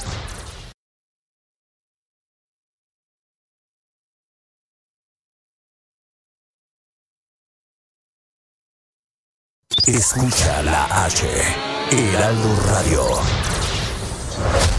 Escucha las noticias de la tarde con Jesús Martín Mendoza. Regresamos. Son las siete y media, las 19 horas con 30 minutos, hora del centro de la República Mexicana. Súbale el volumen a su radio. Tengo en la línea telefónica a Marco Cortés, líder nacional del PAN. Mi querido Marco Cortés, qué gusto saludarte. Bienvenido al Heraldo Radio. Buenas tardes, buenas noches. Hola Jesús Martín, buenas tardes, qué gusto saludarte. Bueno, pues ya terminó finalmente el, el antiguamente llamado Día del Presidente, ya con la entrega del legajo por escrito en la Cámara de Diputados donde vimos que repitió finalmente Laura Rojas porque nunca se pusieron de acuerdo ahí los, los petistas y los eh, priistas. Se estuvo muy caro el kilo de, diputados el día de hoy. Pero quería preguntarte, eh, Marco Cortés, una opinión del mensaje político de esta mañana, que entenderíamos, entenderíamos una especie de resumen de lo que hoy se entregó por escrito. ¿Cuál es la posición del PAN, de su líder nacional, Marco Cortés?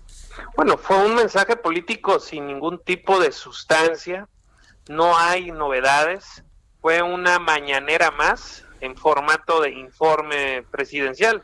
Lamentablemente no se habló de qué es lo que se va a hacer para poder remediar los difíciles problemas que tenemos para enfrentar la pandemia, la economía, la seguridad. No se habló ni pío de la corrupción, de lo ocurrido recientemente en muchos videoescándalos y de cómo esto se va a sancionar a quienes hayan sido responsables. Vemos pues que en el informe no hubo absolutamente nada de qué presumir, no vemos novedad y un poquito más de lo mismo, demagogia sin rendición de cuentas. No dijo ni no dijo ni pío, ¿no? Digo que ya podemos imaginar muchas cosas. Es un informe, es un mensaje político que la verdad está desgastadísimo el formato por las mañaneras, realmente difícil separar lo que es un informe de gobierno con las conferencias matutinas. Pero si lo vemos desde el punto de vista eh, en el inicio del periodo ordinario, es el informe que se da previo al proceso electoral en Hidalgo y en Coahuila. Es un informe que se da previo a un proceso electoral gigantesco para el año que entra, donde se van a elegir más de 23 mil cargos de elección popular. ¿Qué, puede dejar o cómo puede motivar o no motivar este mensaje a los electores que a lo mejor están pensando mejor su voto para estos procesos electorales que te comento, Marco?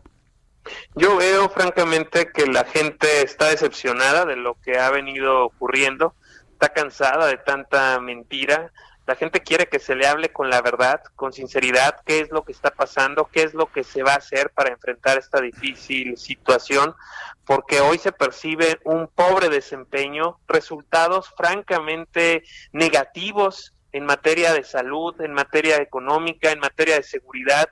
Vemos pues que no hay brújula, no hay dirección y por ello es que nosotros sí hubiéramos hoy esperado un diagnóstico claro de qué es lo que está pasando acompañado de cuáles serán las acciones correctivas para poder tomar medidas ante la difícil situación. Como ya sabes, el número de personas fallecidas por COVID se sigue incrementando. No se hizo lo que se ocupaba, hacer pruebas y más pruebas diagnósticas para detección oportuna y vemos con tristeza que no se corrige, que al contrario se dice que vamos muy bien cuando ya llegamos al escenario catastrófico que el propio gobierno se había marcado a sí mismo.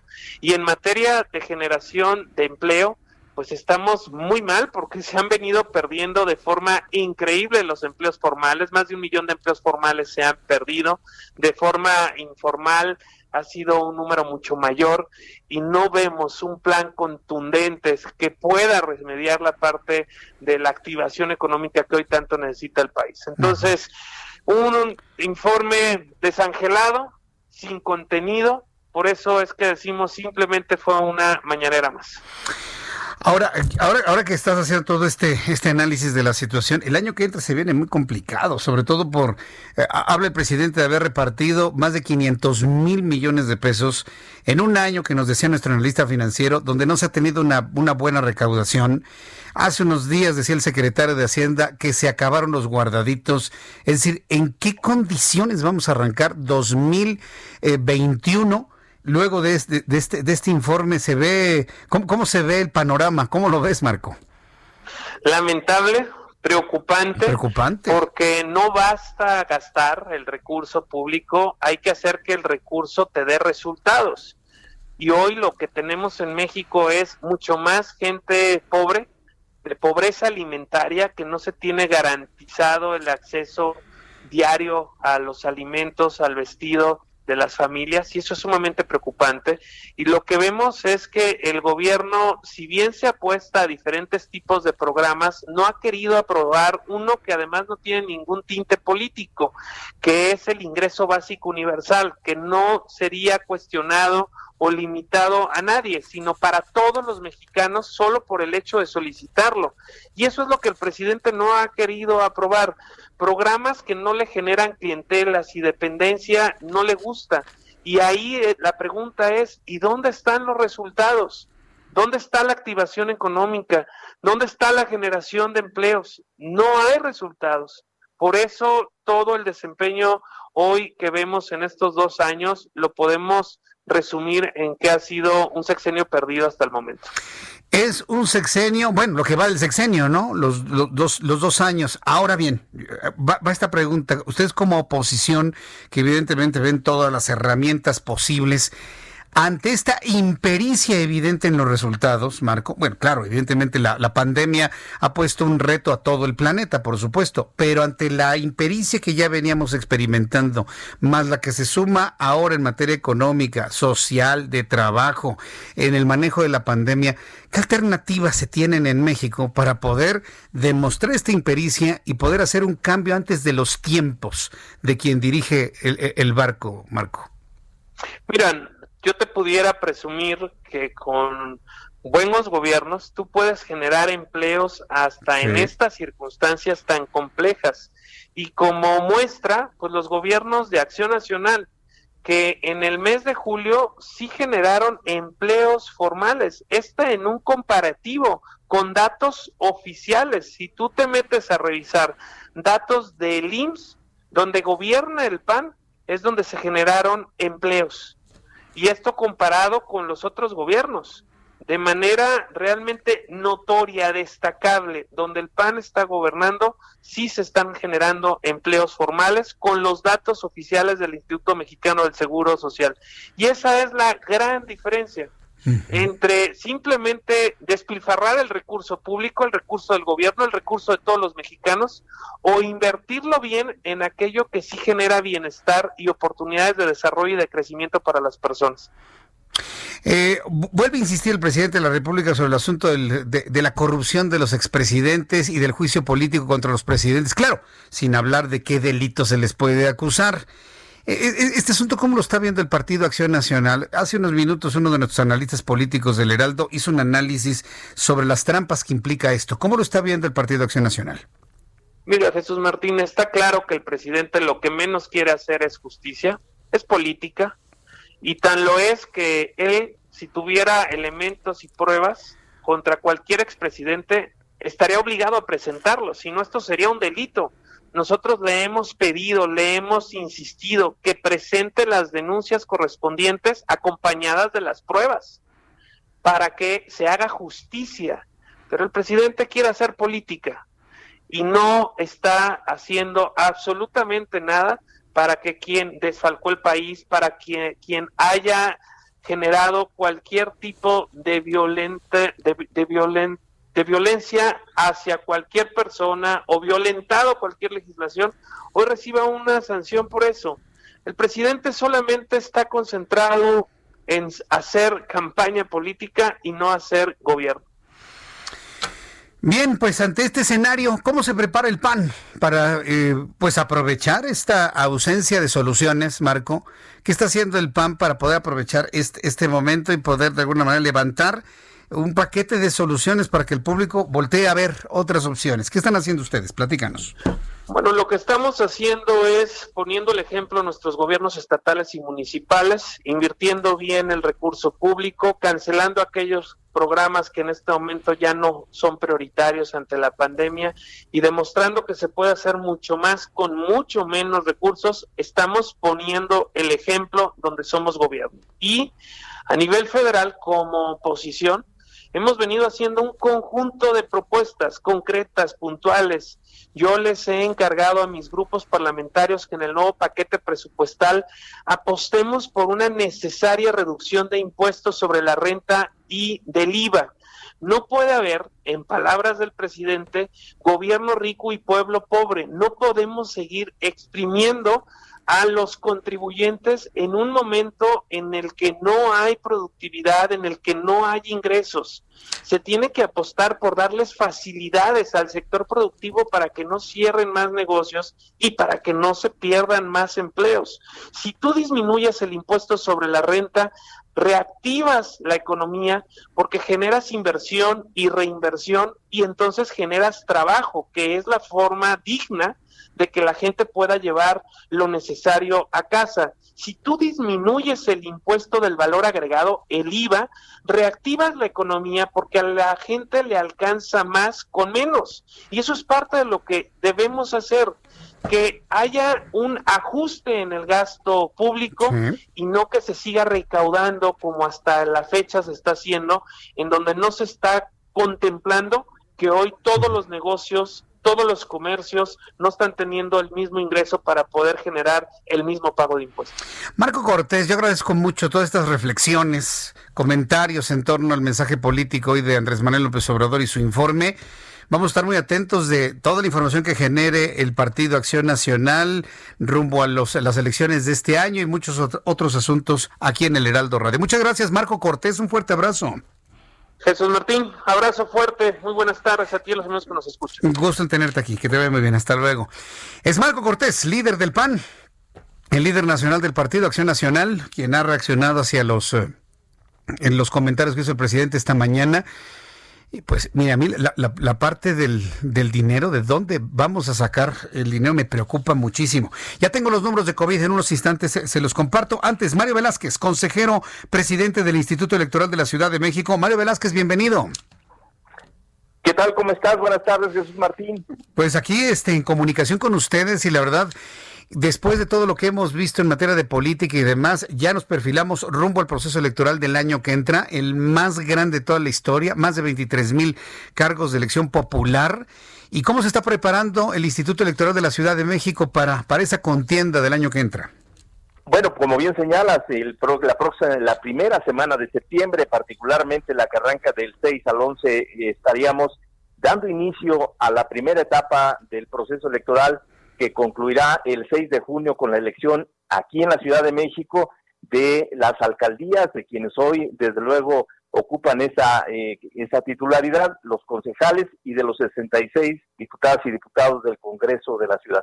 Es un proceso que aborda elementos novedosos para nosotros y entre ellos la posibilidad de la elección de la Diputación Migrante. Un, un espacio, una curul del Congreso de la ciudad será ocupado por un eh, chilango chilanga que naciendo eh, o teniendo su origen en esta ciudad, hoy día radique fuera del país.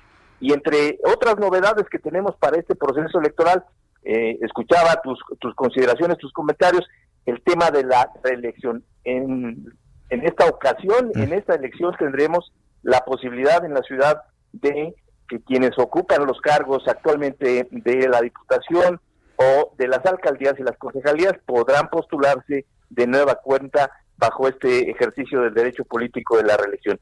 Y ahí, pues la ciudadanía tendrá la posibilidad de hacer la evaluación del trabajo que han realizado quienes hoy se encuentran en estos cargos. Estos son, entre otras, los grandes retos que enfrenta la institución, junto con la circunstancia que vivimos, que tú lo sabes, eh, a nivel mundial padecemos la pandemia y en razón de ello es que desde el Instituto Electoral estamos buscando los mecanismos que permitan el debido ejercicio de los derechos políticos sin generar ningún riesgo hacia la población en materia de salud. Pues Esas son algunas de las cuestiones que tenemos, mi querido Jesús Martín. A, mí me preocupa el asunto del dinero, porque, bueno, eh, tanto el INE como los institutos estatales pues, requieren una cantidad de dinero en un escenario donde hubo poca recaudación, donde hay poco que repartir. ¿Están visualizando un plan B si no llega el recurso completo que ustedes necesitan para operar? Bueno, en principio decirte que desde este año hemos tenido ya una disminución en, los ejercicios presupuestales, particularmente el instituto ha tenido que sujetarse a algunos eh, recortes o ajustes presupuestales y estimamos que el próximo año sin duda tendremos pocos recursos para ejercer este gasto tan importante que como sabes implica una serie de actividades mucho, muy específicas que desde luego se verán todavía afectadas en mayor medida por las medidas sanitarias que habrán que eh, tomarse para el ejercicio de esta eh, de este derecho político. Sin duda que el dinero va a ser uno de los grandes problemas y eh, nosotros estamos desde luego buscando alternativas como el uso de las nuevas tecnologías que permitan de alguna forma menguar o disminuir los gastos que se han generado, que se generan en el, pues la programación y el desarrollo de estas actividades vinculadas a los procesos electorales estamos en ello y trabajando muy en, serio para los temas de austeridad. Correcto, pues eh, Mario Velázquez, yo agradezco mucho estos minutos de comunicación con el Heraldo Radio. Mantenemos esta línea de comunicación con el Instituto Electoral de la Ciudad de México. Muchas gracias, fuerte abrazo. Igualmente, Jesús Martín, a tus órdenes. Buenas tardes. Hasta luego, muy buenas tardes. Mario Velázquez, consejero, presidente eh, del Instituto Electoral de la Ciudad de México. Son las 7 con 46, las 19 horas con 46 minutos, hora del centro de la República Mexicana. Iniciamos nuestro programa de noticias en el momento preciso en el que se estaba entregando por parte de la secretaria de Gobernación el informe por escrito del presidente Andrés Manuel López Obrador del Estado que guarda la nación. El informe por escrito, lo que finalmente mandata nuestra Carta Magna. Ya lo del discurso de la mañana, pues eso nadie está obligado hay que hacer un poco de historia para recordar esto. Entonces, hoy fue entregado y lo recibe Laura Rojas, presidenta de la mesa directiva de la Cámara de Diputados. Volvió a ser ella, porque seguramente usted se dio cuenta durante todos estos días el zipizape que se traía Partido del Trabajo y Revolucionario Institucional de que si uno o el otro era la tercera fuerza.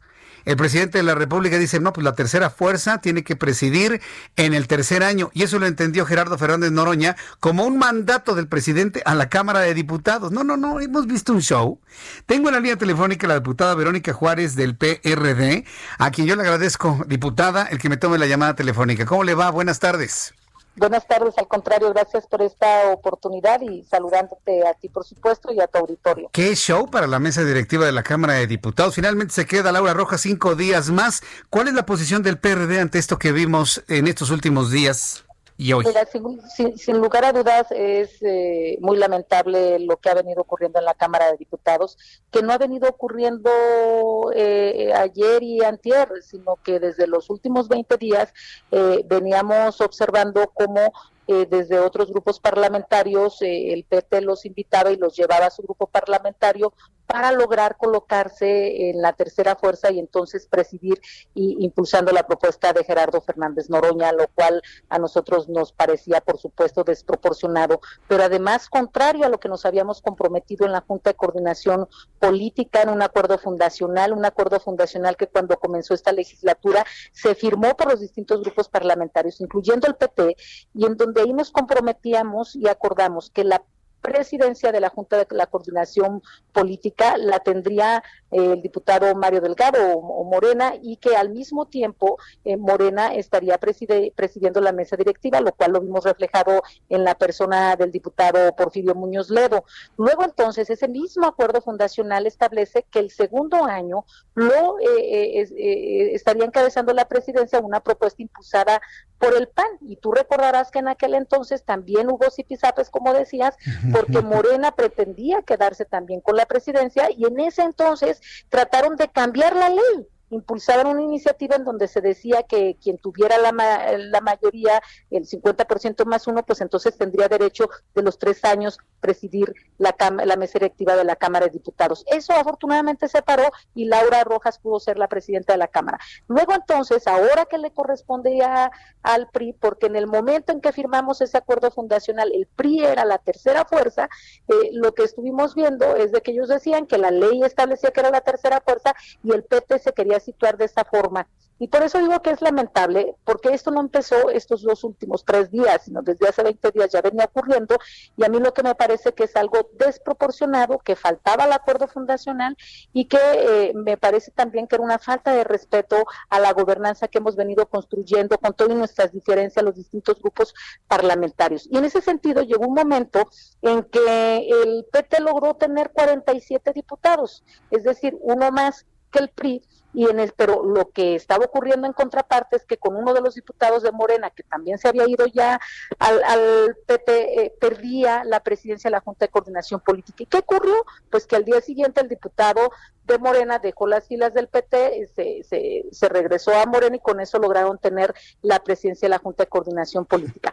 Yo creo que no hubiera habido necesidad de dar este espectáculo, porque coincido con eso, y lo cual es lamentable, porque debe de haber otras prioridades en la Cámara de Diputados si desde un principio todos nos hubiéramos abocado a cumplir el acuerdo fundacional.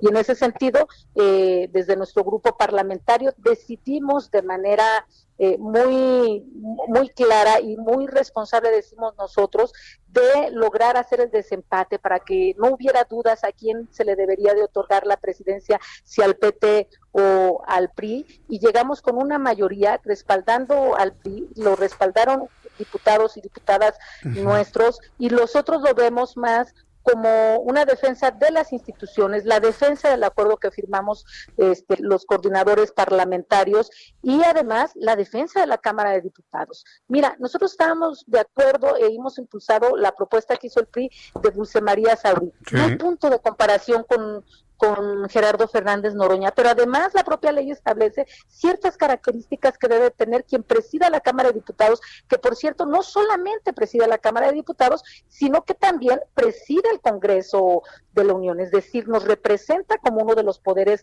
del Estado mexicano y para nosotros eso no lo podríamos ver por ningún por ningún motivo reflejado en la persona de eh, Gerardo Fernández Noroña. Pues eh, diputada, yo yo le agradezco mucho el que nos haya dado toda esta explicación, verdaderamente muy muy muy compleja la situación, es un estrella floje de las condiciones de poder dentro de la Cámara. Y bueno, pues estaremos atentos a ver qué es lo que ocurre después del 5 de septiembre. Yo le agradezco mucho, diputada Verónica Juárez, que me haya tomado esta comunicación aquí en el Heraldo Radio. Gracias. A ti y las veces que sea necesario. Muchas gracias. Así lo haremos. Gracias, diputada. Que le vaya muy bien. Hasta pronto. Es la diputada eh, Verónica Juárez. Ella es integrante del Partido de la Revolución Democrática, explicándonos cómo está conformado todo esto.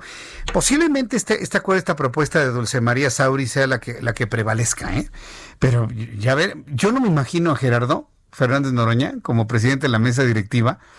No, bueno, es que, es que eh, la vida nos ha sorprendido, ¿no? El, el hombre que se tiraba, ¿no? El, hasta los pies de Donald Trump, ¿no? Hoy dirigir la Cámara de Diputados.